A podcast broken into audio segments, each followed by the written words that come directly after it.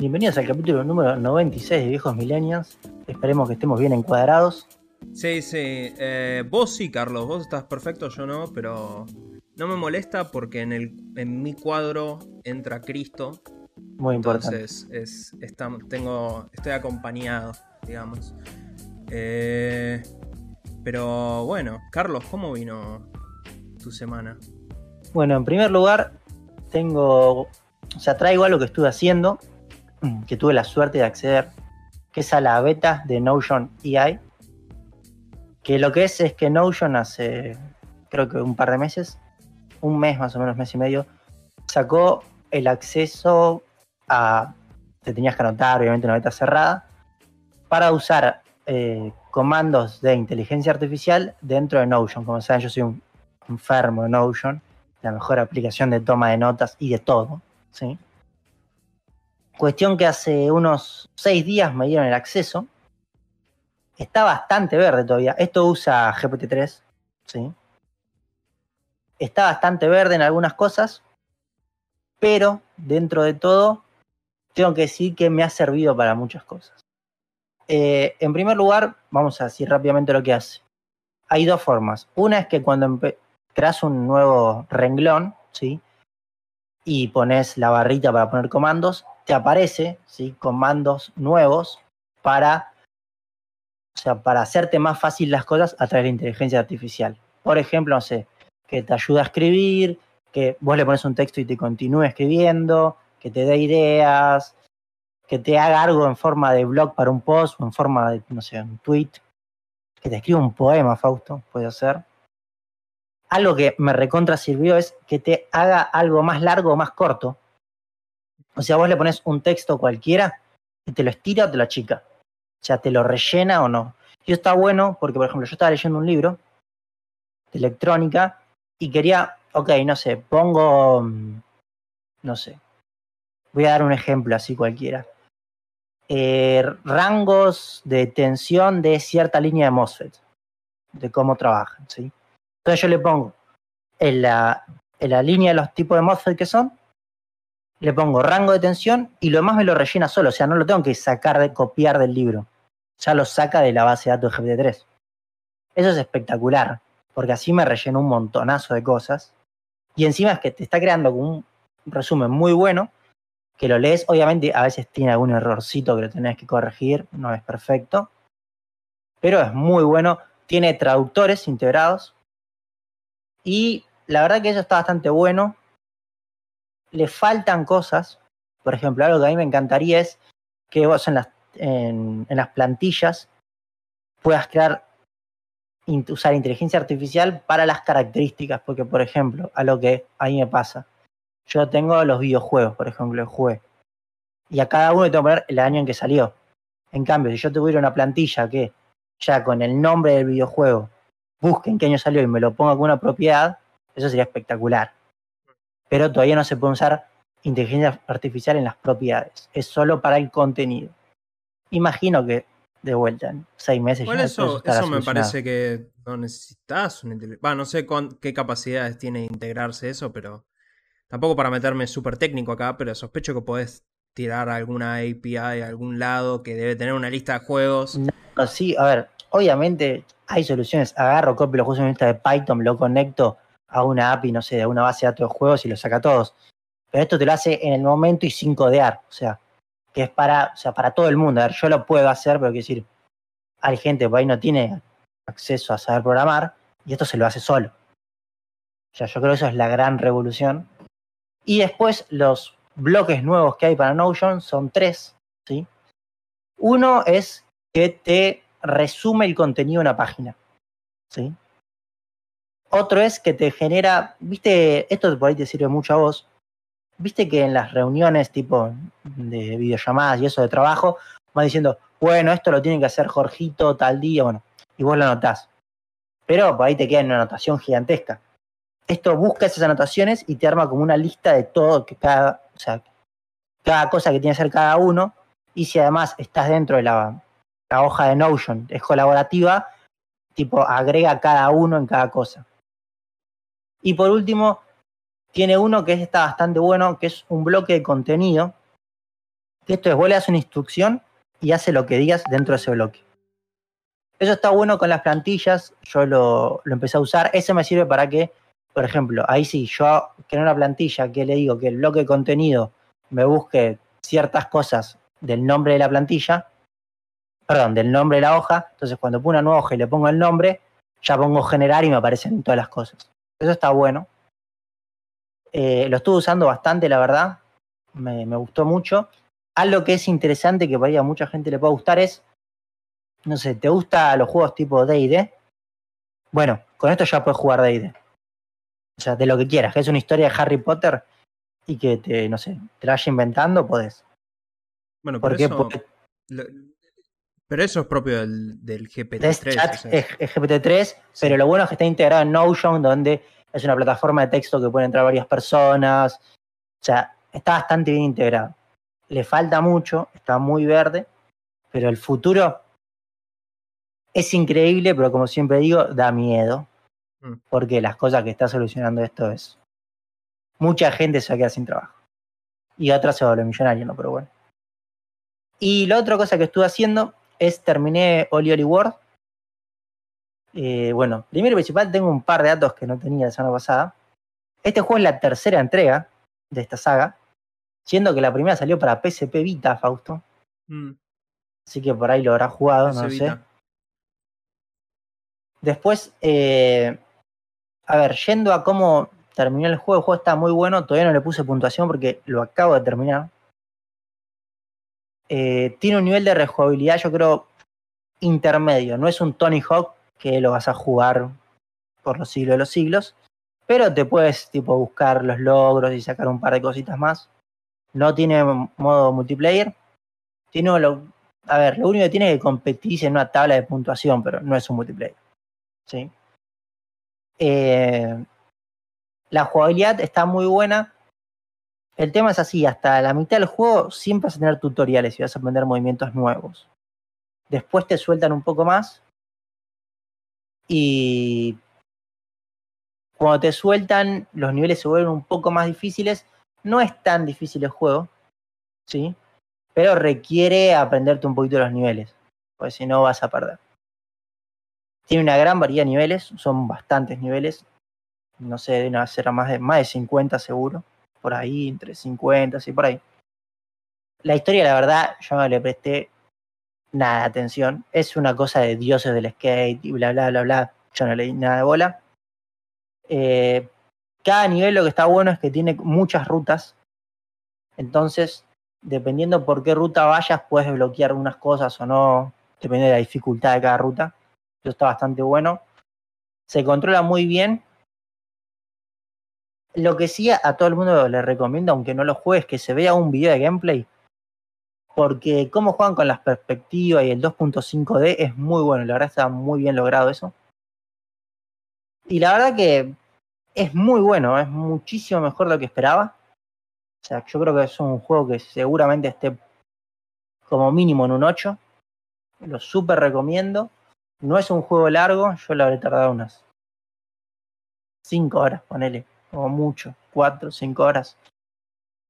Obviamente yo de vuelta jugué el Main Story. Con extras se te alarga bastante más. Porque si querés complicarlo, se puede complicar. O sea, tiene muchos trucos, muchos combos que se pueden unir. Así que está bastante bueno. La verdad, lo súper recomiendo. Bueno, bien.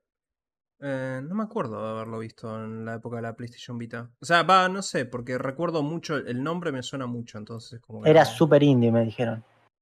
No, por eso no estoy tan... Por ahí no estoy tan... No lo tengo tan fresco por eso, pero... Bueno, bien. Eh, yo estoy jugando algo, me da mucha bronca, que es que... Eh, no lo llegué a terminar y lo intenté. Como te dije, Llevo 38 horas jugadas en Steam. O sea que okay. realmente lo intenté.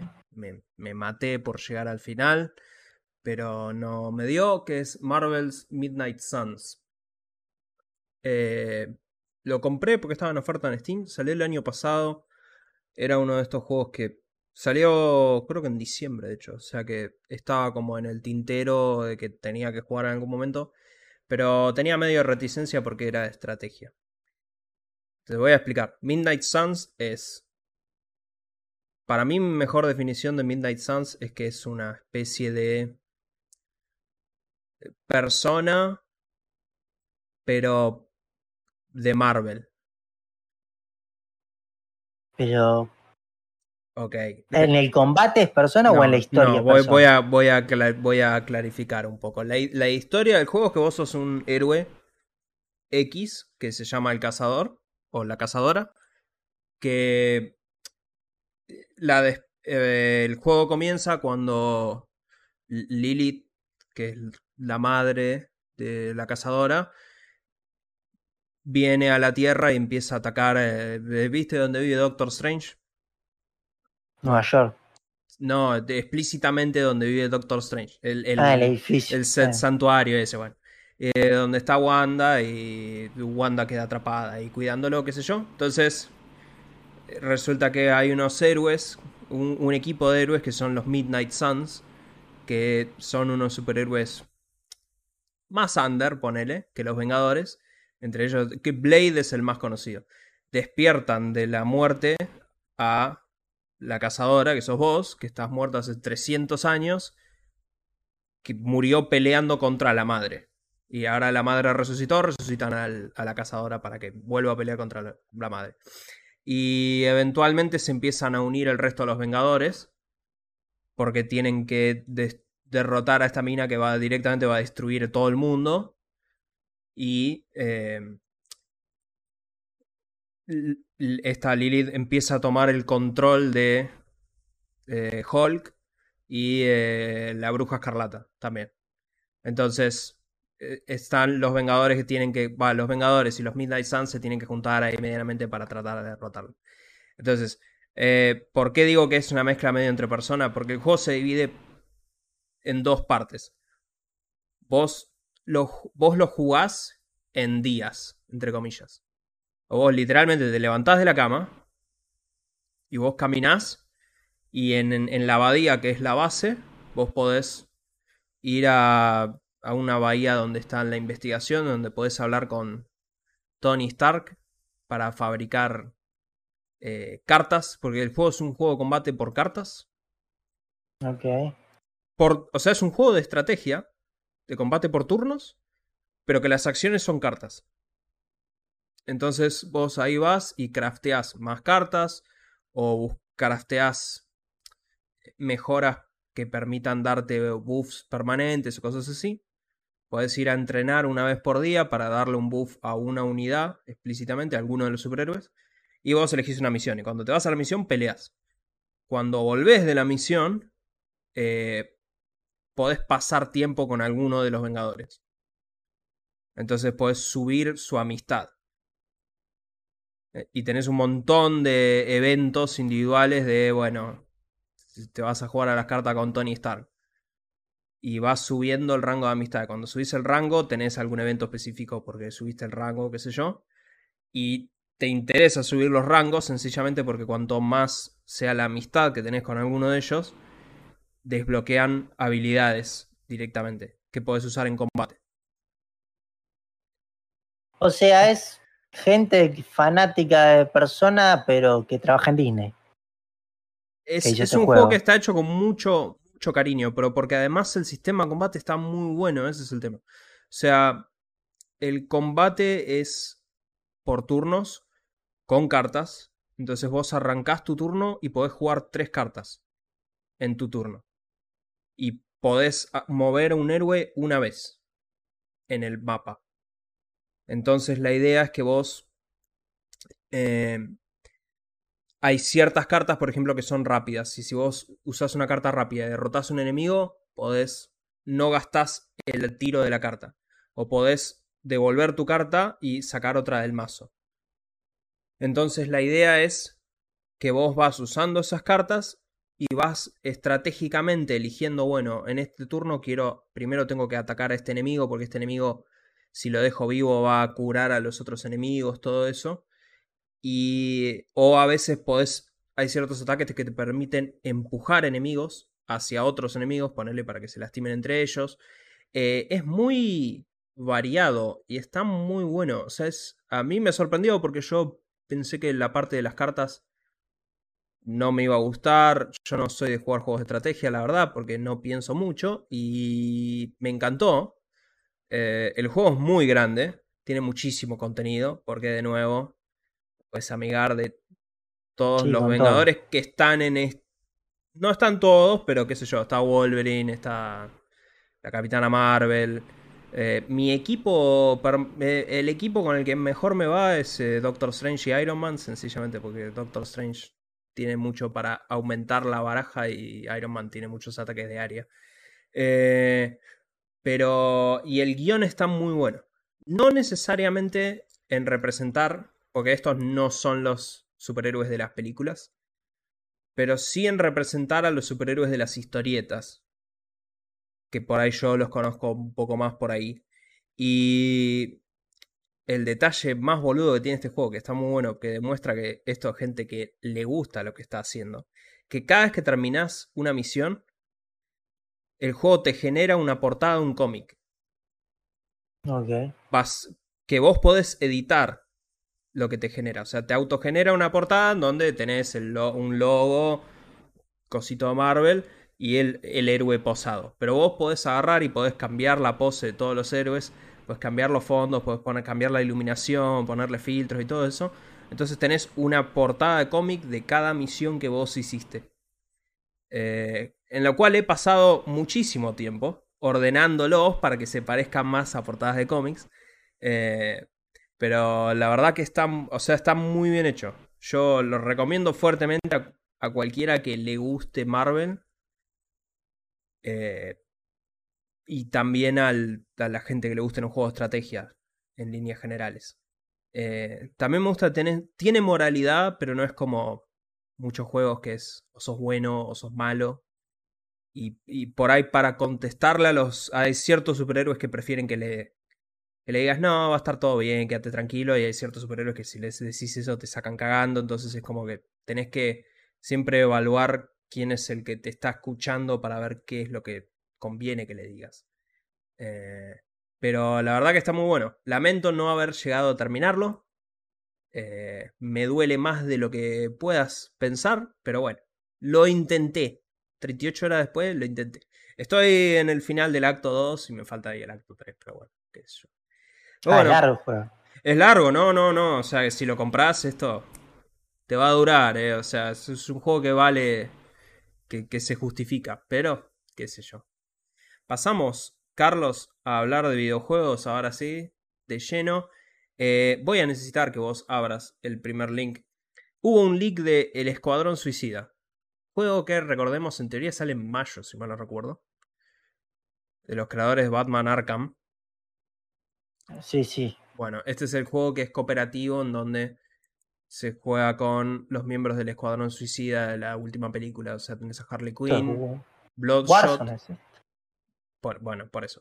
O sea, vos podés jugar con eh, Capitán Boomerang, Bloodshot, Harley Quinn y el eh, King Shark, creo que es. ¿Cómo se llama? Creo que sí. Eh, bueno, lo relevante es que se filtró una, una foto de este juego. La foto es del menú, es como el menú principal que tiene. Y la reacción de internet no fue positiva, fue similar a la tuya. Inmediatamente vos ves esto y te, a mí personalmente yo veo esto y me da, me da urticaria. Eh, se copiaron burdamente de Warzone. La realidad es que no se copiaron burdamente de Warzone porque yo vi un thread en el otro foro que mostraba 30 juegos uno al lado del otro y la verdad es que todos tienen la misma UI de mierda que es esta. Eh, lo que voy es que evidentemente es muy... pareciera ser este tipo de juegos que son Games as a Service, como Warzone, explícitamente, o otros juegos de su calaña en donde la idea es que vos grindes para experiencia y que te puedan vender boosters y qué sé yo. Al mismo tiempo de todo esto, salió, esto es mucho menos creíble, o sea, la foto es 100% real, es indiscutible.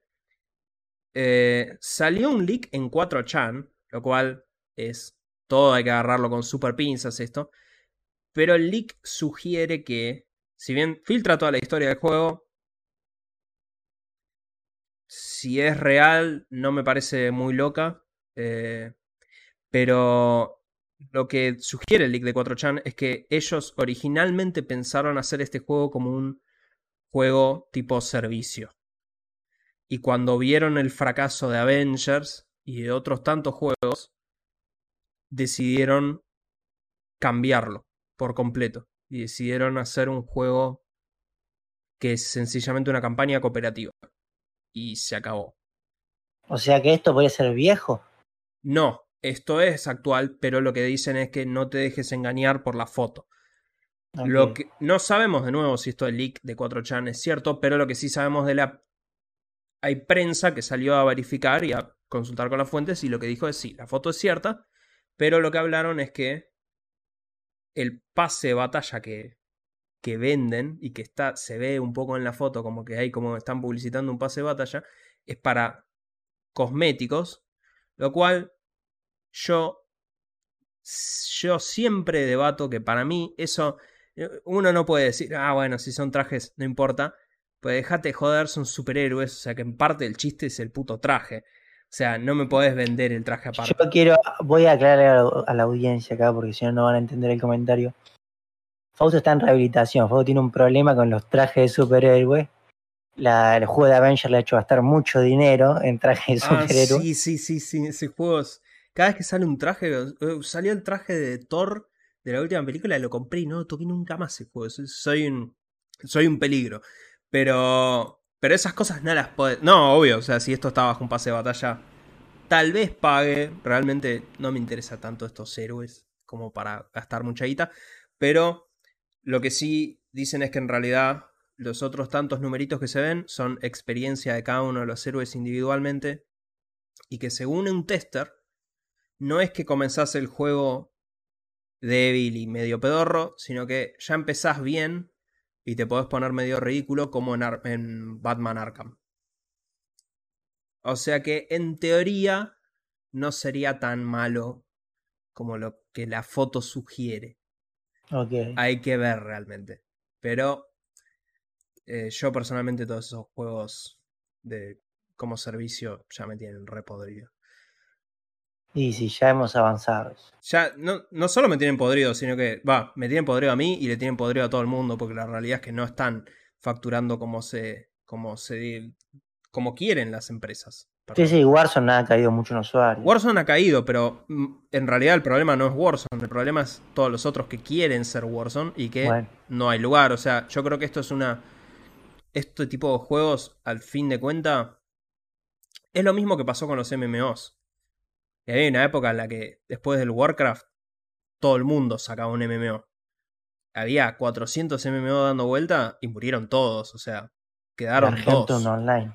Eh, el Argentum Online vive en nuestros corazones, pero yo me acuerdo, City of Heroes, un montón de MMOs que murieron y la verdad que queda Warcraft hoy en día y queda Final Fantasy 14. 14. Sí, pero es un.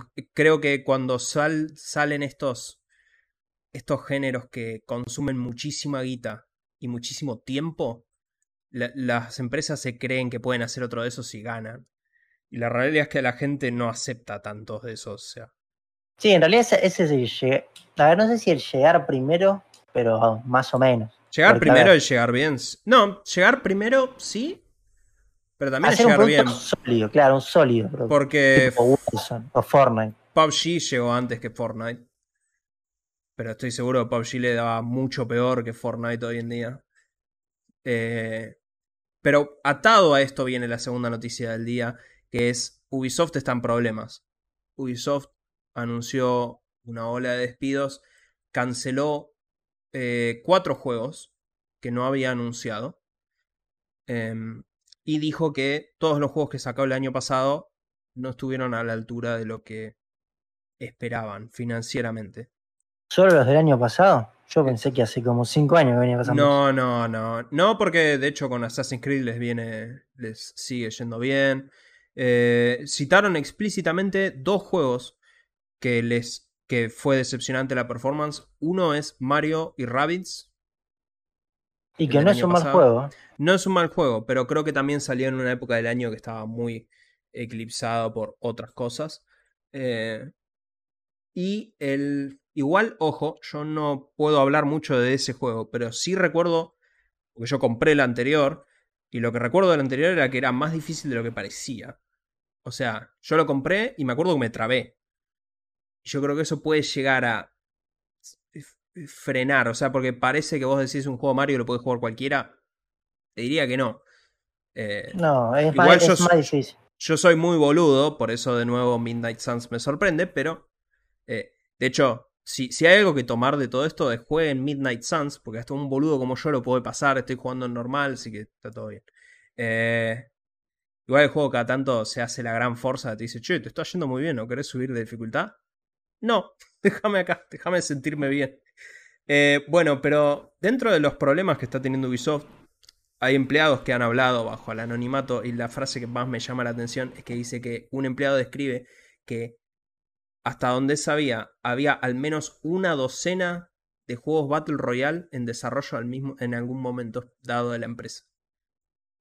Eh, están totalmente locos. ¿Cómo vas a hacer 12 juegos Battle Royale? Y pasa que Ubisoft hace bastante tiempo que los dueños, que son una familia, se la quieren sacar un poquito de encima y nadie se lo quiere comprar. A ver, tienen IPs muy buenas, pero también hacen mucha caca. No sé, justo estaba acordándome, Raider Republic, ese juego que hicieron, es malísimo. Es, malo. es malísimo. Y lo vendían como, no, este es el nuevo juego de aventura. Donde se puede hacer de todo y no dio para nada. Pero es que el problema es que Raider Republic no era un juego de aventura, era un servicio de juego de aventura. O sea, vos tenés que primero pensar el juego y no el servicio. O sea, atado a esto, volvieron a trazar el juego de piratas, Skull and Bones. Lo vienen atrasando desde 2017 este juego. Y tenía fecha de salida en marzo. Y ahora lo patearon al año que viene. ¿Cómo estaría de verde para patear? Sin entrar en detalle, yo probé Skull and Bones. Eh, y, es muy polémico el juego.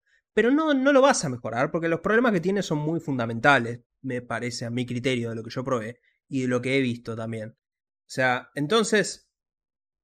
No, Skull Bones va a salir sencillamente porque Ubisoft tiene un acuerdo con el gobierno de Singapur que tiene que sacarlo. Es un tema económico directamente. El gobierno de Singapur puso plata, lo desarrolla Ubisoft Singapur. El juego tiene que salir, bien o mal.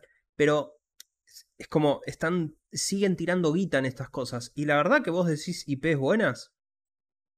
Assassin's Creed. Sí, pero tampoco las están usando mucho. Assassin's Creed, sí. Rainbow Six Siege. Tienen que agradecer de rodillas todos los días de su vida porque es uno de esos juegos que funciona como eh, cosa. Pero la realidad es que las otras IPs que tienen. Eh, Splinter Cell está abandonado. En teoría están haciendo el, el reboot ahora. Eh, remake, perdón. y no sé, no me acuerdo. Tiene, seguramente tiene un par más, pero no me acuerdo. Tienen. Sí, o sea. pero, no, Rayman no es de Ubisoft. Rayman es de Ubisoft. Sí, pero se usan los rabbits ellos. A Rayman lo enterraron hace mil años. Eh, Príncipe de Persia también. O sea, tenés cosas, pero la realidad es que no las usan porque están persiguiendo este tipo de cosas. Y Ubisoft creo que es una empresa demasiado grande hoy en día. Y de hecho, parte de esto, hay prensa que salía a decir que Ubisoft intentó venderse intentó que alguien la compre y que dice que básicamente hoy en día se le ríen en la cara porque son demasiados empleados. Comprar Ubisoft es comprar casi 2.000 personas, entiendo, lo cual es carísimo y, eh, y no, no dan los números, o sea, para todo el volumen de empleados que tienen, no dan los números. El otro juego que está no está performando como ellos esperaban, que sí me sorprendió este, es Just Dance 2023, Carlos. Ese juego me sorprende que no les vaya como ellos pensaban. Ese juego es un. Es unos videos de YouTube que filman y lo venden. O sea, no sé en qué año dejaron de venderlo para la Wii. Para que nos demos una idea. Pero, o sea, ese juego es. El presupuesto de ese juego tiene que ser dos pesos. Sí, no lo Es muy malo. Pasa que es un juego de vuelta. Ese juego tiene, es como el FIFA, que es anual. Pero el FIFA tiene la licencia, esto no tiene nada, entonces como que. No, bueno. Es que está bien, acá tienen que gastar un montón de guita en las canciones, pero. No, está bien, pero lo que quiero decir es que a la gente no hay un incentivo por cambiar del ya está. No, bueno, pero acá sí, acá sí hay incentivo, porque acá tenés las canciones nuevas. No, te, venden, no te venden DLC. Hay, una forma a los viejos meterle otras canciones. No, no hay forma porque como son videos nomás, lo que te ponen, lo que puedes hacer es ir a YouTube y buscar los videos de Just Dance y bailar vos enfrente de la tele. Te digo, es el mismo gameplay y, el juego no mide mucho realmente. O sea, hoy en día lo manejas con el celular, te tenés que bajar una aplicación en el celular para manejarlo, porque ninguna consola tiene control de movimiento, excepto la Switch. Pero aún si pones la Switch solo mide un punto. O sea, vos te puedes sentar acá en la silla, mover la mano así y vas a sacar 100% cualquier canción de Just Dance. Eh, pero bueno, que vuelvo a Kinect. Pasamos, Carlos, a hablar de cine series. y la realidad es que estamos muy atados a los videojuegos. Eh, yo lo que sugiero es, obviamente, estuvo el estreno de The Last of Us. Estuvimos discutiendo antes de arrancar el podcast. Hay una realidad que es tanto vos y yo terminamos de las sofás. Yo te solicité, te rogué. Me parece que eh, dentro de los titulares para discutir, este, va, no, no lo puse como titular, pero sí leí que esta es el segundo mejor estreno de HBO después de La Casa del Dragón. Así se llamaba, ¿no? Sí, La Casa del Dragón. Sí, José. Eh, entonces, hay un enorme porcentaje de gente que no jugó el juego, y, pero sí va a ver la serie. Con lo cual, no vamos a spoilear el juego. O sea, no vamos a spoilear lo que va a suceder en la, serie. La historia en capítulos próximos. Ni siquiera cuando. O sea, nosotros históricamente cuando discutimos una serie acá, si amerita comentario. Eh, lo que hacíamos, lo que se hace es hablamos de la serie sin spoilers y después pasamos a spoilers. Lo que quiero aclararle al público en general es que cuando pasemos a spoilers, no vamos a hablar de lo que va a suceder en la serie, o sea, no vamos a discutir el final de la serie, por más que nosotros ya lo sabemos, sino que vamos a discutir el episodio propiamente dicho y vamos a entrar en detalles acerca del episodio. Sí, vamos a compararlo con el juego, eh, lo, lo que hayamos visto, pero no vamos a spoilearte lo que va a suceder. O sea si estás viendo de las sofás, tranquilo, no, no vamos a, arruinar nada acá. Pero bueno, impresiones sin spoilers, Carlos. ¿Qué te pareció de Last of Us? Bueno, eh, empezando en sin spoilers, yo voy a empezar con una pregunta que no va a tener respuesta hasta que termine la serie. Solo voy a, a tener indicios. Pero podría decir que de las series con traídas de videojuegos, una adaptación de videojuego a series con personas reales, ¿sí? no estoy hablando de series de anime. Mi pregunta es, ¿esta va a ser la mejor adaptación? ¿Serie? Correcto. Y serie, sí, pero porque la realidad Yo creo que... Bueno, tenemos Witcher 3, que fue... No, no, no, no, no, Witcher no es adaptación de videojuego. Sí, es del adaptación de... No, Witcher es adaptación del libro. Ojo. Esa es la valía. O sea, todos los juegos de Witcher transcurren después del, último libro. O sea, acá no adaptaron nada. Yo no cuento Witcher. Yo lo cuento como juego porque los libros los leyó tres personas. Los leyó Henry Cavill, está bien, pero ahí están adaptando los libros explícitamente. O sea, yo jugué los juegos, no leí los libros y no sé nada de lo que pasaba en la serie. Eso voy. Eh, con lo cual, yo creo que sí. Pero también porque. Okay, no, tenés. ¿Qué otra serie hay que sea adaptación de videojuego? Y bueno, tenés tus amigos de Halo. No, Halo, Halo, es, Halo es un insulto a Halo y a la televisión. A las dos cosas en conjunto. Así que la verdad que Halo no se puede mencionar nunca más en mi. No, quiero saber. Para mí es. Por eso, es muy. O sea, empezó muy bien, voy a decir. Eso es lo que yo voy a decir para mí. Eh, tiene algo muy interesante que es una perspectiva que cambia mucho, sin obviamente no decir ningún spoiler, pero desde las personas que jugamos el juego, nos pasa que la historia se cuenta a través de el personaje que está jugando el juego. Lo que tiene interesante la serie es que puede contarte como historias paralelas para introducir personajes y darte más detalles, cosa que en un juego no podés porque vos te encontrás a alguien cuando tu personaje se lo cruza. ¿sí? Eso creo que está muy bien aplicado. Y para mí en valores de producción, eh, no hemos, hemos visto muy poco de, lo que serían los zombies. ¿sí? El mundo Pero los- apocalíptico, sí. Sí, Los que se vieron están bastante bien.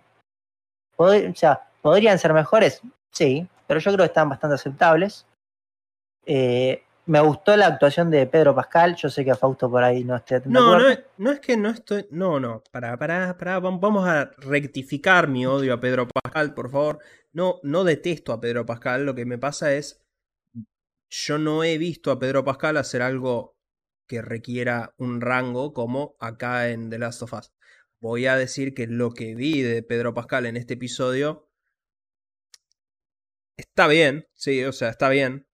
Eh, creo que lo, tenemos, decir ¿eh? lo tenemos que discutir en la parte de spoiler porque creo que no sé si a- sigo quedándome, creo yo personalmente, sigo quedándome con, con Troy Baker como Joel, pero eh, el elenco está bien. en- en Bueno, a mí particularmente eh, Eli no, no me gusta, no me cierra. Yo creo que sí es medio muy temprano para juzgar a Ellie porque no aparece mucho en el episodio, pero eh, es mío, que- es mío. pura Este, creo que están bien. A ver, eh, Marlene es literalmente la misma actriz del videojuego. Eh, creo que en líneas generales está bien, pero Hay que resaltar a alguien que no creo va, va a aparecer en un solo capítulo más, pero es la hija de Joel.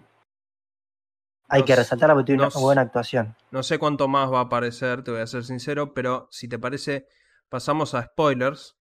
Pero antes de pasar a spoilers, igual, para cerrar, eh, ¿te parece que la gente debería ver The Last of Us? Eh, sí, lo único que ya voy a aclarar es un capítulo largo. A mí me Eh, molestó un poco la duración. Lo pueden haber cortado a la mitad. Que era, En- según un podcast que escuché, era una de las ideas originales. o sea, Sí, sí, originalmente el capítulo estaba partido a la mitad, lo, lo combinaron porque dijeron que eran nueve. Eh, sí, yo voy a advertir para todo aquel que quiera ver The Last of Us que eh, el comienzo es un tanto fuerte. Eh, Ahora vamos a hablar. ahora vamos a hablar de eso en la parte de spoilers. El comienzo es fuerte.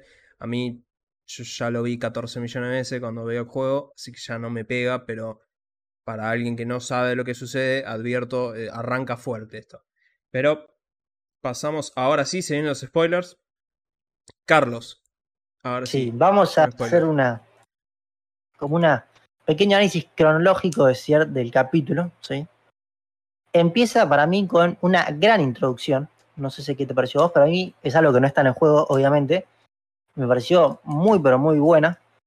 O sea, estamos hablando de la parte que vemos a los dos doctores en una, una conferencia de televisión, más que nada, debatiendo sobre los nuevos virus o qué, qué podría lastimar a la humanidad. Y ahí es cuando hablan por primera vez del hongo. Eh, hay un detalle que yo resalto muy bueno, que es que en el final, cuando empieza a hablar del hongo y empieza a hablar del calentamiento global, hay un, esto es en toda la serie un gran trabajo de dirección de fotografía y se va centrando en las miradas de los personajes y eso es mucho para mí relacionado con el tema de, obviamente, el calentamiento global hoy por hoy está en boca de todos.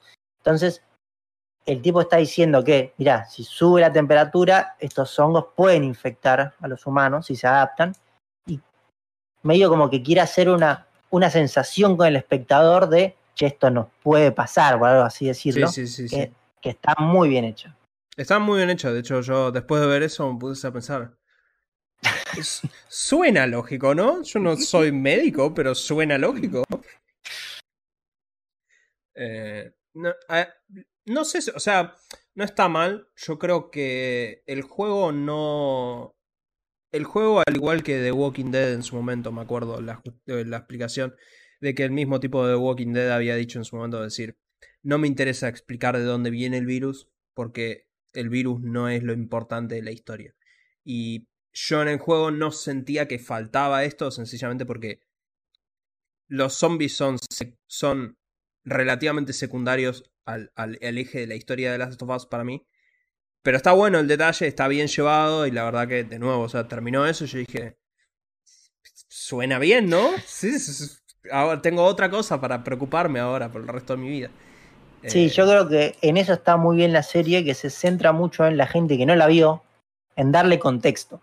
Sí. Y bueno, pasando eso, ya pasamos al año 2003, ¿sí? Donde vemos a Joel con su hija. Es la presidencia Bush. Eso, eso, eso me pareció muy bueno. Toda la, toda la parte de estética del año 2003 se siente muy bien hecha. Mm. Es muy bueno como antes de que aparezcan los zombies, que vemos que se va incrementando de repente, no sabemos por qué, el nivel de policía y todo en la calle. Es como la gente está muy, muy paranoica con el tema terrorismo, porque claro, era 2003 en Estados Unidos. 2003 era, el- sí. Entonces, eso se ve muy interesante, está muy bien hecho. Eh, me gusta bastante cómo es el tema de la abuela.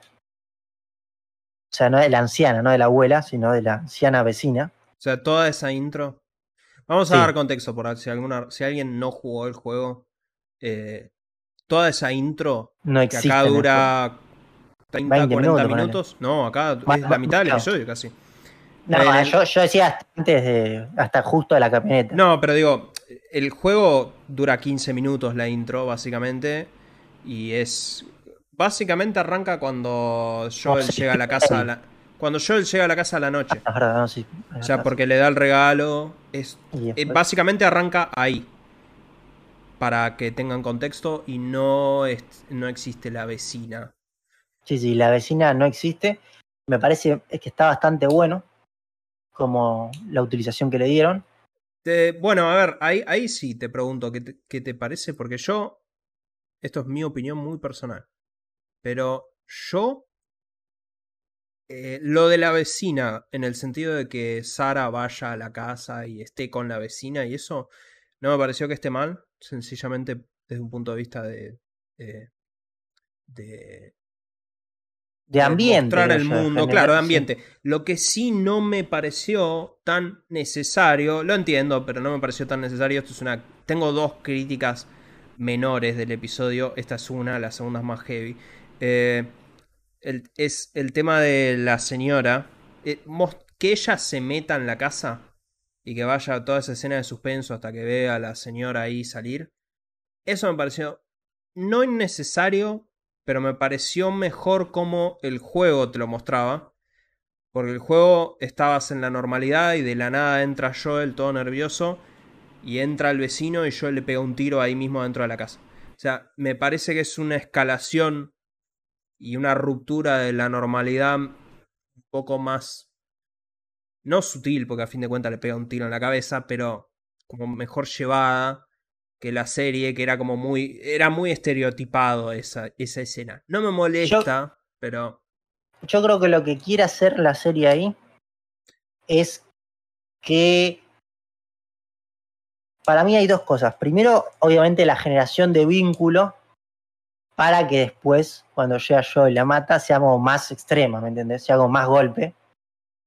Y la segunda cosa que para mí, que yo le valido que haya estado esa escena, es que te muestran cómo todo cambia muy de golpe. Por ejemplo, justo después de esa escena pasa que se sube a la camioneta y él salen unos vecinos que terminan pisando.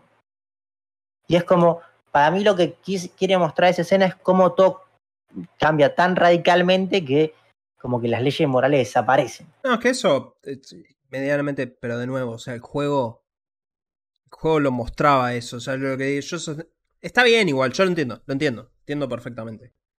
Eh, para, a ver, para pasar, o sea, el resto de toda la secuencia me parece que está muy bien. Está muy bien filmada.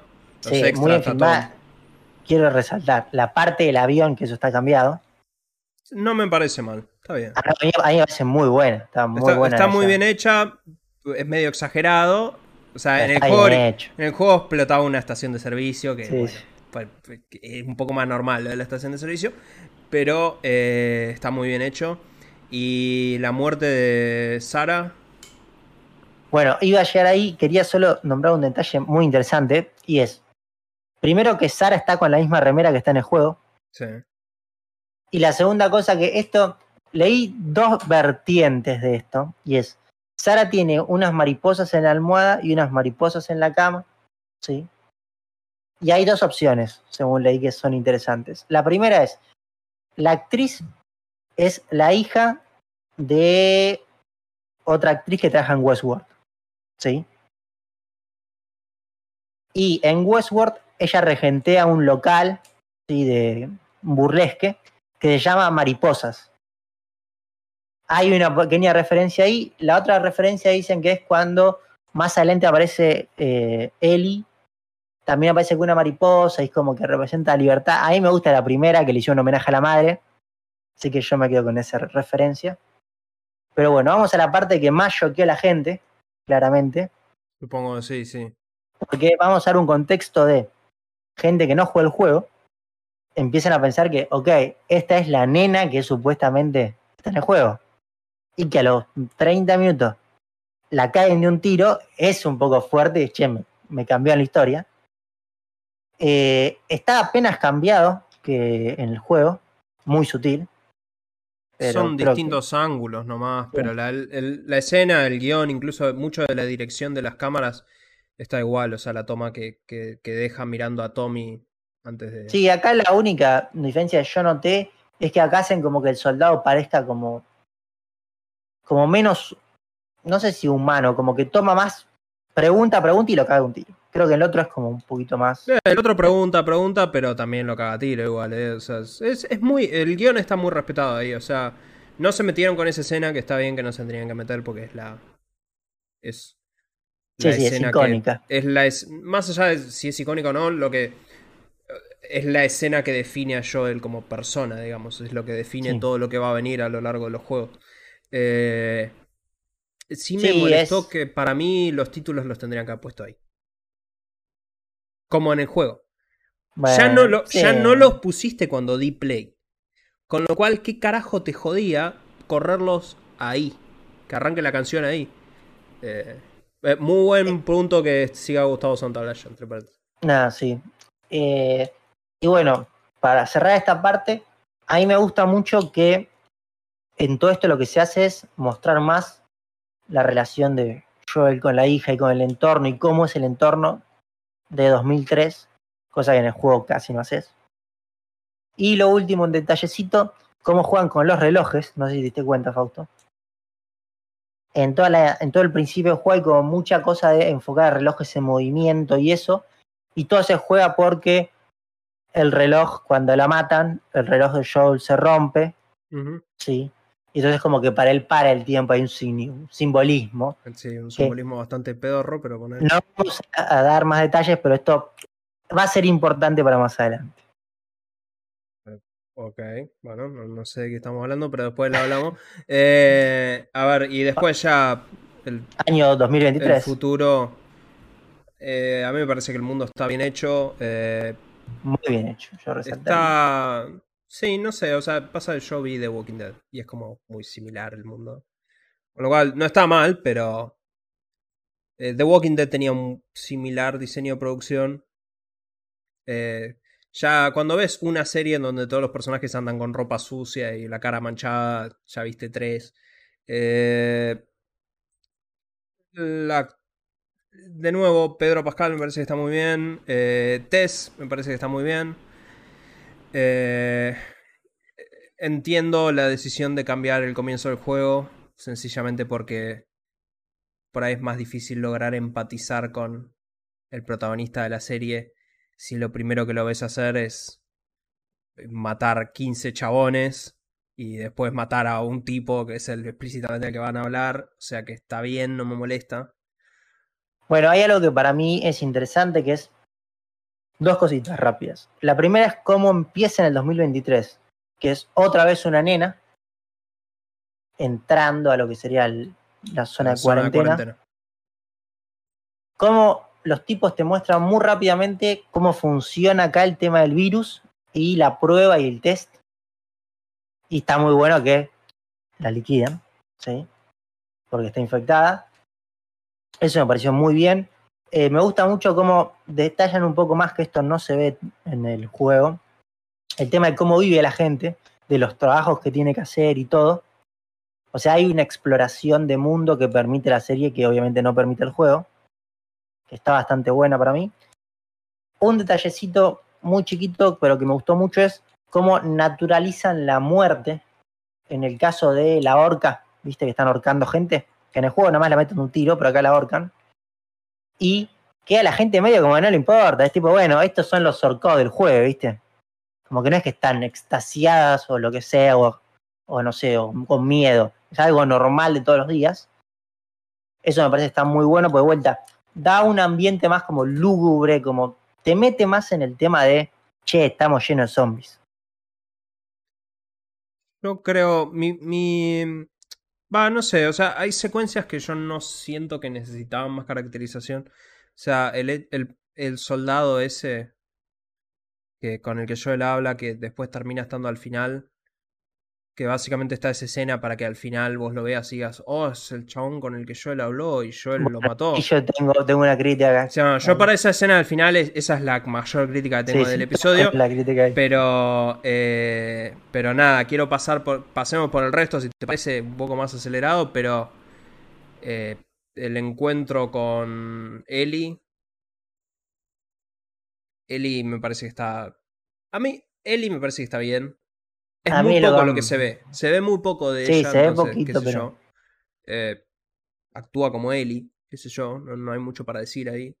Eh, Marlene, me alegro que hayan mantenido literalmente a la misma actriz. O sea que es, es, es lo mismo, literal. Eh, y. El resto bueno, es. Hay una cosita ahí que sí cambia de las, del juego y es la explicación de por qué llevan a Eli. ¿Cómo la explicación de por qué llevan a Eli? Claro, acá es porque el tipo quiere la batería, que después eso cambia de lo que es el juego. Me parece que es más lógico en la serie. en el juego él quiere armas. Sí, él quiere armas para seguir vendiendo armas. Claro, sí, sí, quiere seguir vendiendo. Y acá, bueno, quiere una batería, pero igual también le prometen armas, o sea que en realidad es como que... Sí, pero él quiere una batería para ir por el hermano. Por eso yo decía lo que entra la parte del hermano mucho antes de lo que se ve en el juego. Sí, guarda con spoilers del juego, Carlos, pero si el hermano va a volver, por si dudabas, Gabriel Luna es un actor relativamente caro, así que lo van a traer de vuelta. Eh... Sí, a mí me, no me molesta, qué sé yo, hay que ver realmente cómo, cómo lo continúan todo esto. Eh, y bueno, me parece sí, llegamos al final. La, escena, eh, la escena polémica. A ver, yo, de nuevo, yo entiendo que son medios distintos, con lenguajes distintos, entiendo que hay ciertas cosas. No me parece mal que ellos hayan decidido sacar violencia del juego, porque... Porque está bien, o sea, vos en el juego... Eh, irónicamente terminan siendo más o menos esta hora y moneda que dura el episodio. Más o menos te lleva al mismo tiempo entre tocar juego nuevo y llegar a la misma escena final en el juego que en la serie. En el juego vos matás 400 chabones antes de llegar a esa parte, o sea, es la diferencia. Yo entiendo todo eso. Ahora, yo creo que vos me estás tomando medio de pelotudo como audiencia cuando yo veo que el chabón está apuntando a Joel, vos me estás enmarcando la toma, igual que me enmarcaste cuando el chabón hace 20 años lo apuntó a Joel, un soldado con un rifle de asalto, yo creo que vos podés confiar en que la audiencia no es tan estúpida y va a entender el paralelismo. No hace falta poner literalmente la toma, la misma toma, decir, chiqui, ¿te acordás? ¿Te acordás cuando el pegaron? Boludo, lo estoy viendo en el mismo episodio, o sea, no terminó el episodio. Si vos me decís que esto pasa en el episodio 9. Y, y decís, bueno, se lo quiero recordar a la audiencia porque pasaron 8 capítulos. No, flaco, pasó hace. Está bien, el capítulo es largo, pero tampoco es tan boluda la gente. O sea, pasó hace media hora. El flashback realmente fue una mala decisión. No sé por qué lo hicieron. Porque es tipo. De vuelta, pasó hace media hora. Que soy boludo, que no me acuerdo. Eso fue una totalmente mala decisión. Eh, a ver, no, no sé, voy a dar un ejemplo. Estamos muy futbolísticos todavía. Messi en la Copa América, faltando cinco minutos, casi liquida el partido contra Brasil y le erró en el último enganche. Es lo mismo, o sea, fue un gran capítulo que tuvo para mí un gran error en el final. Sí, o sea, eh, No, lo, no, no me resta para mí, pero igual yo creo que mi conclusión después de haberlo visto y también para cerrar el tema, eh, eh, me va a costar a mí, porque al fin de haber visto la serie, después de ver este episodio, mi conclusión es ese. Con alguna boludez más, pero ese. Yo sé que hay episodios que se vienen que son bastante más distintos, entonces me da intriga ver esos, pero este episodio en líneas generales ese juego. No ayuda que lo estoy volviendo a jugar de las sofas 1 ahora mismo. Porque, Por decimocuarta. Porque me lo pidieron. No, esta vez mi, hermana me pidió si le podía pasar básicamente hasta los eventos del segundo episodio inclusive, o sea que voy a tener que jugar un rato largo. Eso no ayuda a mi disfrute de esta serie, pero qué sé yo. Y sí siento que hay, hay ciertas secuencias en donde el juego tenía mejor cinematografía, para mí. Pero bueno, eso ya es muy subjetivo. Carlos, tu conclusión de la, mi conclusión, a ver, yo me pongo mucho en el rol de gente que no juega el juego. Creo que para esa gente esta serie está bastante bien, plantea muy bien todo, el problema, cómo es el mundo, está muy bien. A mí me gustó, me gustó mucho cómo actúa Pedro Pascal, voy a decirlo, me parece, ya, me evoca mucho al Joel del juego, cosa que no me pasa con Ellie. Es más, si se ve en este capítulo, la Ellie que hay acá es como mucho más violenta que la Ellie que hay en el juego. Eso sí es un problema que yo siento que en realidad está mal planteado de base del guion, que es que directamente cuando eh, Joel mata al tipo al final, te muestran a Ellie y Ellie... Me escuché el podcast del creador de la serie, que van a sacar un episodio de podcast todas las semanas, él lo hizo para Chernobyl también, eh, pero es él, el creador del juego, y Troy Baker, o sea que genial, porque escuchas a Troy Baker, pero lo relevante es que él mismo dice, lo dice creo que también en el tráiler que sacaron de la serie, eh, lo que dice es que se muestra como que Ellie tiene como una eh, eh, atracción por la violencia, algo así. O sea, como que no, no hace falta. O sea, no, eso no estaba en juego y eso por ahí es porque lo quieren atar a de Last of Us 2, que vos no lo jugaste, Carlos, ¿no? Eh, no. No, bueno, entonces no voy a spoilear de Last of Us 2, claramente no, no voy a spoilear nada, pero digamos que The Last of Us 2 es un juego muchísimo más violento que el primero. Entonces te quieren pasar a, mira que esto se puede poner mucho más violento. Eh, no voy a... No estoy tan de acuerdo con eso, pero bueno, que sé yo, eso ya es una dirección que están tomando desde el guion directamente. Eh, pero, qué sé yo. Eh, Ah, una última detalle que quería comentar de esta serie es que el director dijo que no va a ser con ninguna temporada que no cubra un juego. O sea que si eventualmente hacen una segunda temporada es The Last of Us 2. Y que él dijo que The Last of Us 2 lo partirían dos temporadas, lo cual no me parece más porque The Last of Us 2 es mucho más largo que The Last of Us 1. No está mal partirlo a la mitad. Eh, pero aclaró que no es que van a ser una temporada que toma lugar entre el 1 y el 2 y no sé qué. O sea, con lo cual, genial. Me calma un poco más eso. Pero bueno, volvemos a la normalidad, Carlos. Se terminaron los spoilers de Last of Us y hablemos de nuevo esto. Una noticia para el grande de acá. Eh, Mel Gibson aparentemente se está preparando para filmar la secuela de La Pasión de Cristo, Carlos llamada La Resurrección.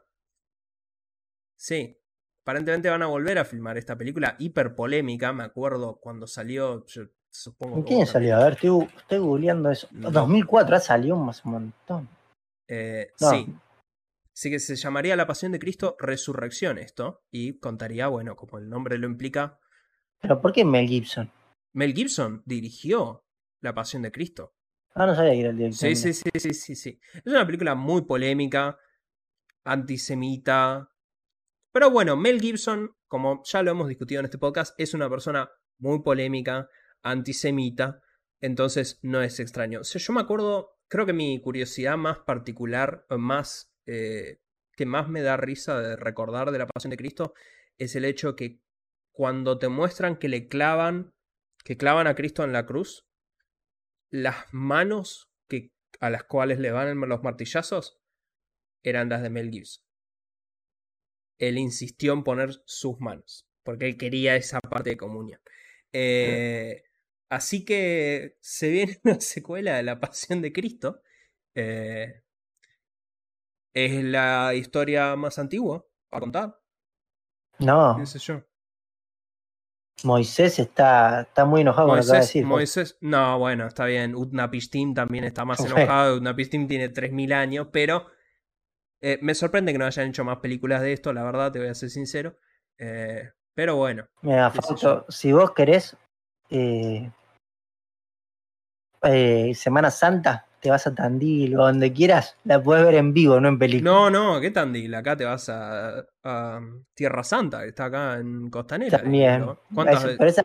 Pasa que esa no la ves en, Semana Santa, esa la ves cualquier día. Bueno, pero, pero vas en Semana Santa para sentirlo más. Yo, voy a, yo quiero eh, blanquear una cosa. Si te parece, podemos saltear la próxima noticia, Carlos, sencillamente por una cuestión de tiempo, porque estamos ya en la hora.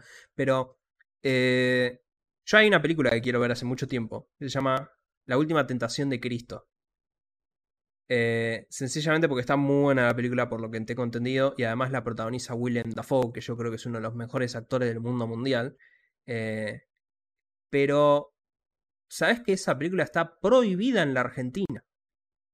Hay películas prohibidas en la Argentina. Exactamente, ese es el, ese es el dato de color de del día de hoy, muchachos. La última tentación de Jesucristo está prohibida en la Argentina. ¿Pero en qué año salió? No, salió hace mucho y nunca, la, nunca le levantaron la prohibición. No, quiero saber si fue en una dictadura. Eh, no lo sé, es una buena pregunta, pero me parece que es de los 70, 80. No, es, es 88, o sea, ya está, eh, está Alfonsín, ya, ya no Por eso, pero está prohibida porque es una película que tuvo muchísimas críticas, porque entiendo yo que la historia es Cristo imaginándose antes de la cruz, qué hubiera pasado si él, en el momento que le vienen a decir te vienen a buscar, se hubiera escapado y hubiera vivido una vida como hombre. Eh, lo cual es sumamente interesante para mí. Eh, y de hecho no es una crítica a la religión la que hace la película. Mira, eh, yo te la digo, si, hubiera vuelto rico, pues si podía multiplicar los panes y hacer vino, no, tipo, si una fábrica de panes. Es una película es una muy buena película, entiendo yo, pero no la podés ver en este puto país, pues está prohibida. Entonces no está en ningún servicio de streaming.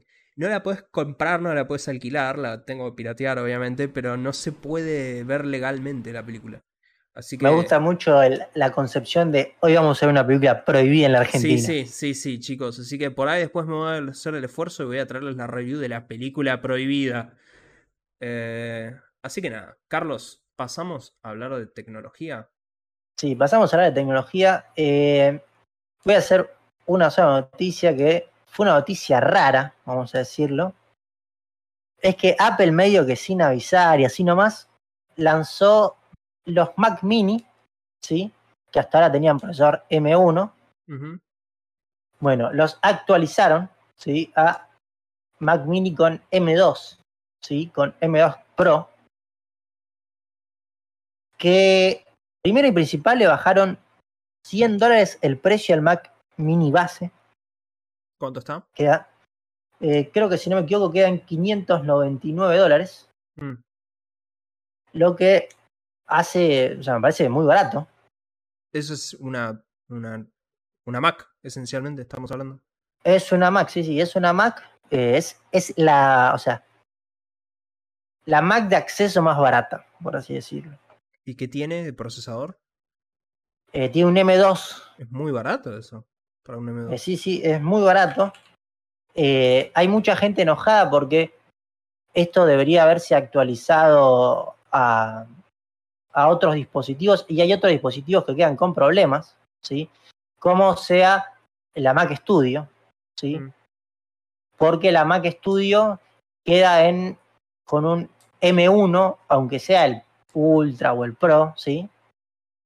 Pero quedan con la versión antigua y me sacás a una Mac Mini que teóricamente es muchísimo más barata, o sea, con un chip nuevo.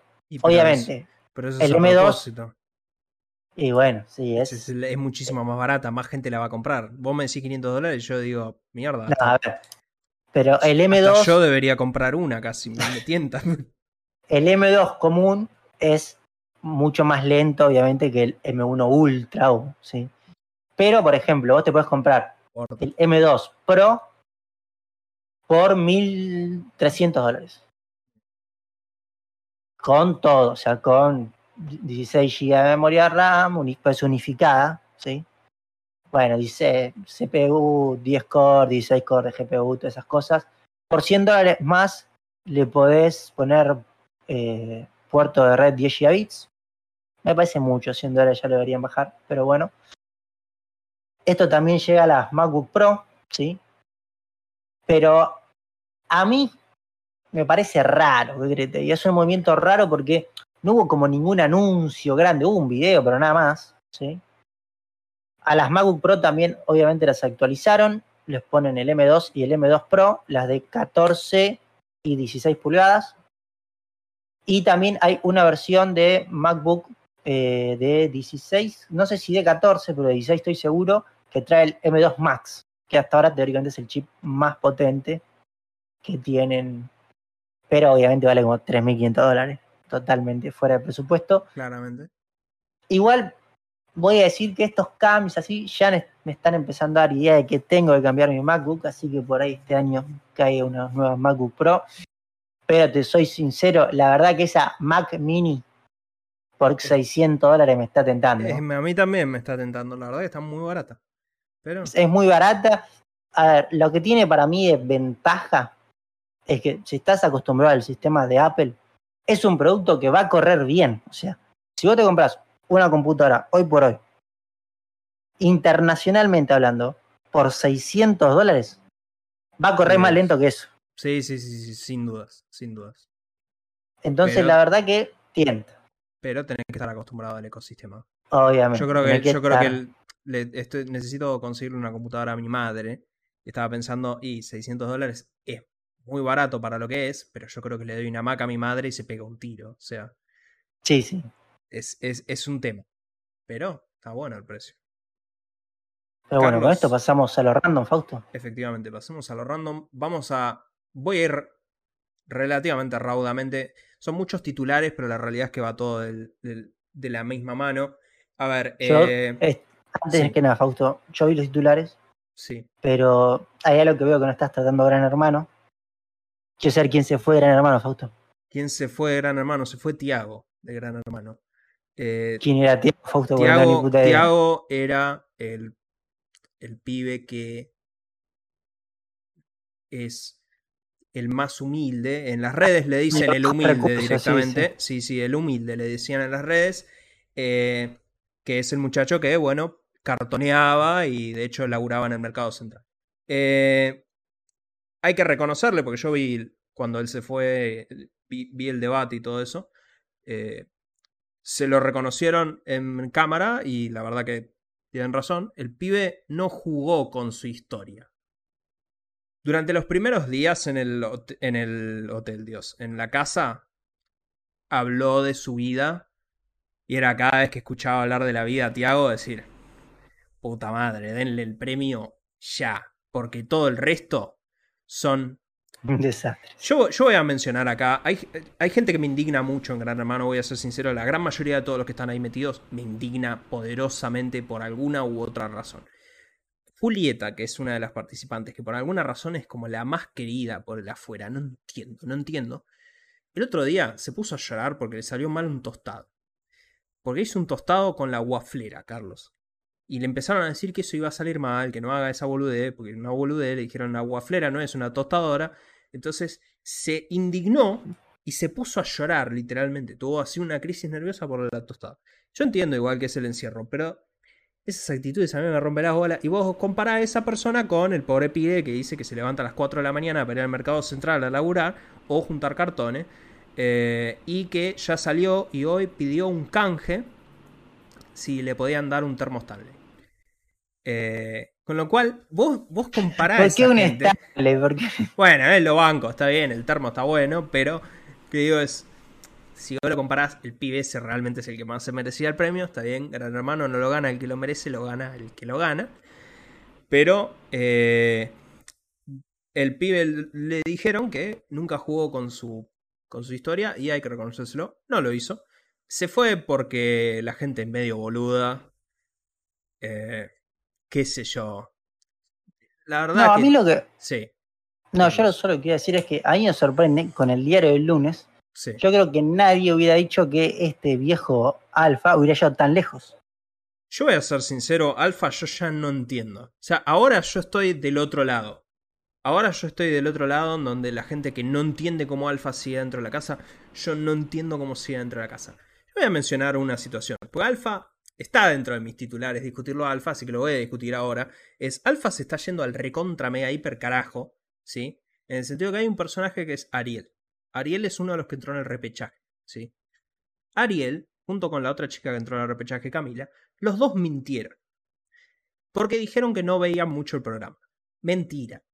Obviamente que viste el programa. Si te vas a meter en la casa ¿eh? y te metes después, lo obvio que yo miro todo el puto programa, sí o sí. Entonces los dos entraron y dijeron que no veían el programa. Ahora, ¿qué pasa? Ariel es un chabón Ahí es el que estuvo solo en, en Año Nuevo. Sí, sí, ese. Ariel es un chabón y Camila es una mina. Entonces, Alfa, Ariel dice que es un mentiroso porque desde el día uno viene mintiendo con que no veía la cara, la casa y sí la vio. Y Camila, que hizo lo mismo, Alfa la requiere. Porque es una mujer. Y, y Alfa le está tirando los perros. Y no solo eso, sino que todo el quilombo, eh, hay un quilombo asqueroso en donde Alfa lo detesta a Ariel y lo hace a un lado, no le cada vez que Ariel abre la boca, Alfa se recalienta y lo grita mal. Y todo esto empezó porque Alfa, queriendo hacerse gracioso cuando Camila dormía con la boca abierta, le metió el dedo en la boca. Y el tipo empezó a decir, muerde, muerde. Y viendo esto, Ariel le dijo, Alfa, no jodas con eso. Y Alfa se recalentó y dice, ¿quién sos vos para decirme con lo que se puede joder y que no se puede joder? Y lo insultó tanto a Ariel, al punto que Gran Hermano lo llamó y le dijo, básicamente te estás yendo al carajo con los insultos. Y, y Alfa tuvo el tupé de decirle a Gran Hermano, decirle, sí, pero yo quiero que se sepa porque después él me dice a mí que yo hago chistes con cosas inapropiadas. El tipo se está defendiendo de haberle metido todo en la boca a la mina. Y dice, ah, mirá, muerde. O sea, es, es ridículo. No, lo, no entiendo cómo sigue adentro de la casa. Lo peor es que estoy seguro que lo llegan a nominar y no, no se va a ir. Así que. Es más, creo que Ariel se va más que él. Eh, si Ariel logra sacar a Alfa, porque hay una cosa que es que Ariel está haciendo que Alfa muestre su lado más asqueroso. Si Ariel logra. Sí, sí, si Ariel logra sacar a Alfa, me saco el sombrero eh, frente a Ariel, porque la verdad que fue intencionalmente disparó al chabón más difícil directamente. Pero bueno. Eh, y después lo que hay que hablar es lo que sucede alrededor de Gran Hermano, que es el colapso de la televisión argentina, esencialmente. Más específicamente el colapso de el Canal 13, que es que el Hotel de los Famosos no resiste ir contra Gran Hermano, así que decidieron correrlo a las seis y media de la tarde. Ese horario es la muerte, básicamente. A las seis y media de la tarde no mira nadie la tele, ¿sí? Eh, o sea, ya del Vamos tenés menos audiencia. Pero lo mandaron a las seis y media de la tarde al Hotel de los Famosos y perdió contra la novela turca que pasa a Telefe. Qué grande la novela turca. No llegó a superar los seis puntos en, ese, en esa franja horaria. Ahora, en el lugar donde estaba el Hotel de los Famosos, pusieron a Guido Casca con los ocho escalones. Y Guido Casca con los ocho escalones hizo más puntos que el Hotel de los Famosos. Siete puntos. Gran Hermano hace 20, 22. No importa, son siete puntos. El Hotel de los Famosos, que cuesta una tonelada de guita más para hacer que el programa de Guido Casca, eh, levantó, levantó menos rate. Eh, así que se están muy on fire. Directamente estábamos hablando.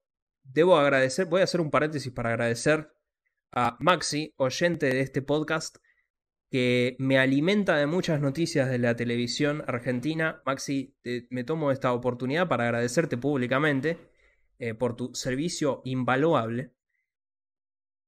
Básicamente decidieron, ahora decidieron correr a Payares y Lucich Son eh, dos conductores de, La gente los conoce. Rodrigo Lucici y Adrián Payares son muy conocidos, son ex intrusos. La gente los conoce. Eh, decidieron correr ese programa más temprano porque eh, la verdad que es un caos Canal 13 ahora. Están perdiendo como la guerra y no van a dejar de perder como la guerra en lo que viene después del año. Eh, van a volver a poner el zorro, Carlos. Sencillamente. ¿Y por qué van a poner el zorro?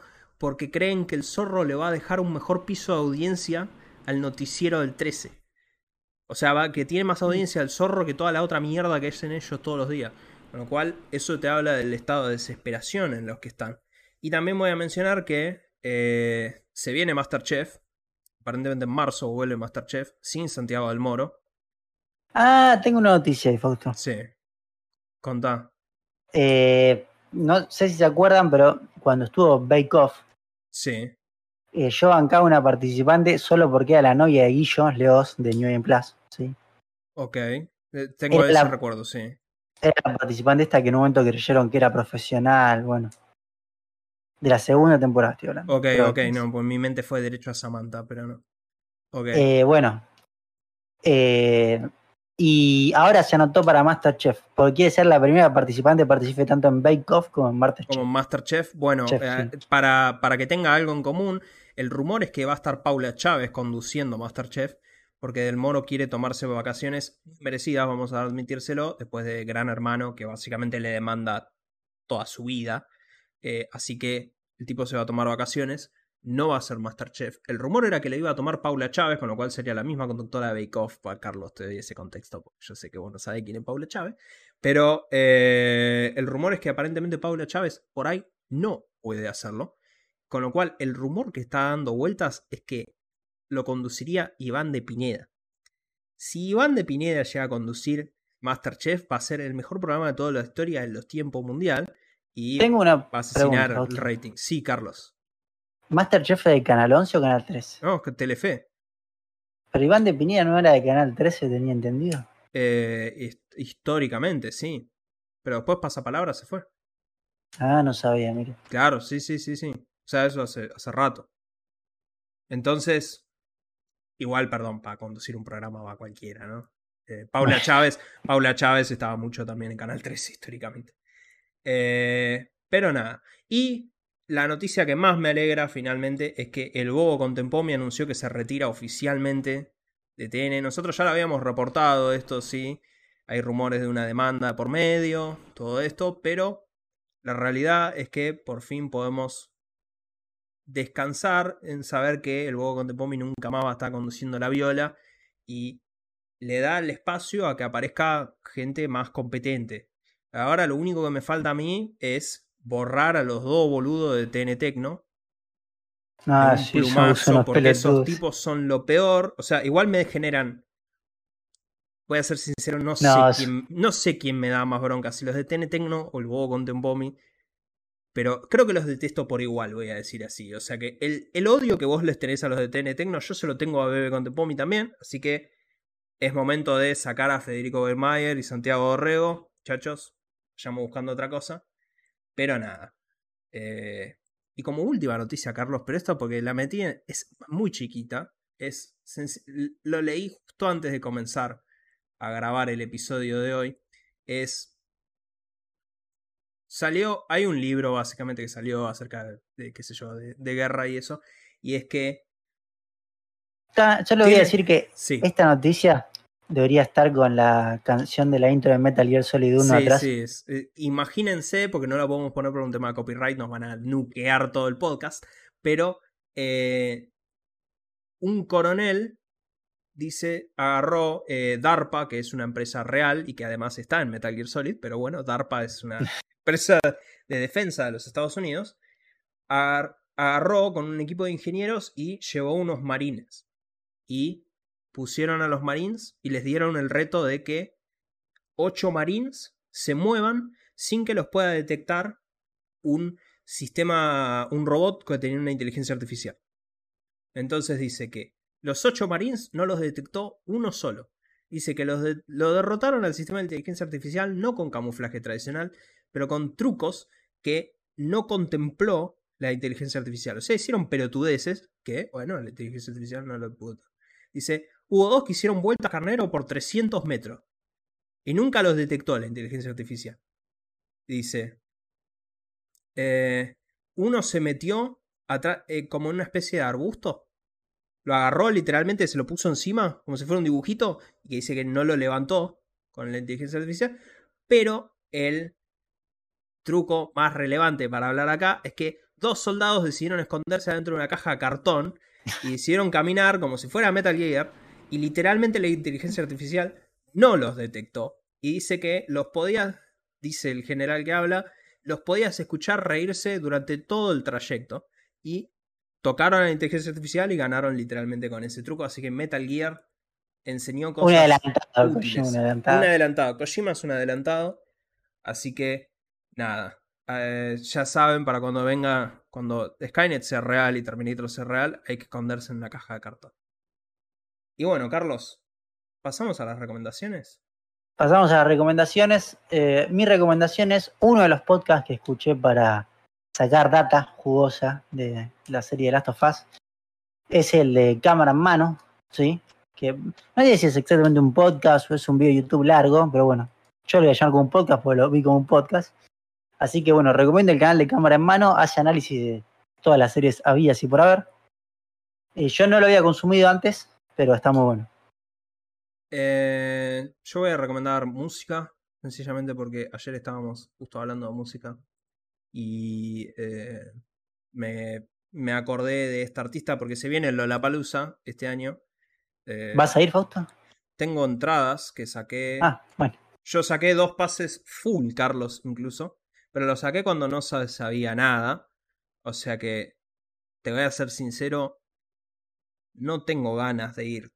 Ya lo estoy vendiendo. Tres días. No puedo venderlos porque saqué dos pases y uno es para mi hermana, entonces voy a tener que ir los tres días, full. Pero eh, lo que más me interesa de Lollapalooza es que cuando... Eh, ¿Te acordás cuando antes de la pandemia, cuando no vivíamos en un horror existencial de virus, bueno, iba a haber un Lollapalooza en ese momento. Que se canceló por lluvia. no, no, no se canceló por lluvia, se canceló por la pandemia, Carlos. Porque literal el ah, Lollapalooza era en marzo cuando empieza el COVID. Y en ese... anterior. No, bueno, en ese Lollapalooza que se canceló, eh, iba a venir una cantante colombiana que se llama Cali Uchis. Yo a esta chica la conozco desde que vino Gorilas en 2017 y ella fue telonera de Gorilas. También hizo una canción con ellos, pero cuando teloneó Gorilas, la verdad que me sorprendió.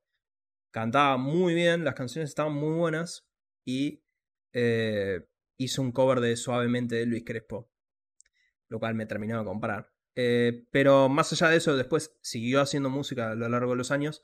Eh, literalmente yo había sacado entradas para ese Lollapalooza fallido, porque la quería ir a ver a ella. Al final terminé yendo a ver los Foo Fighters, pero bueno, qué sé yo. Eh, Uchis viene a Lollapalooza este año, así que me puse a escuchar. Mi recomendación es escuchen a Uchis. Si tengo que recomendar un video particular como para que escuchen, es Tyrant. Es una canción que si se fijan en YouTube y ponen Uchis Tyrant, hay una versión que está cantada en el programa de Jules Holland que está excelente. Así que mi recomendación es escuchen a Caliuchis.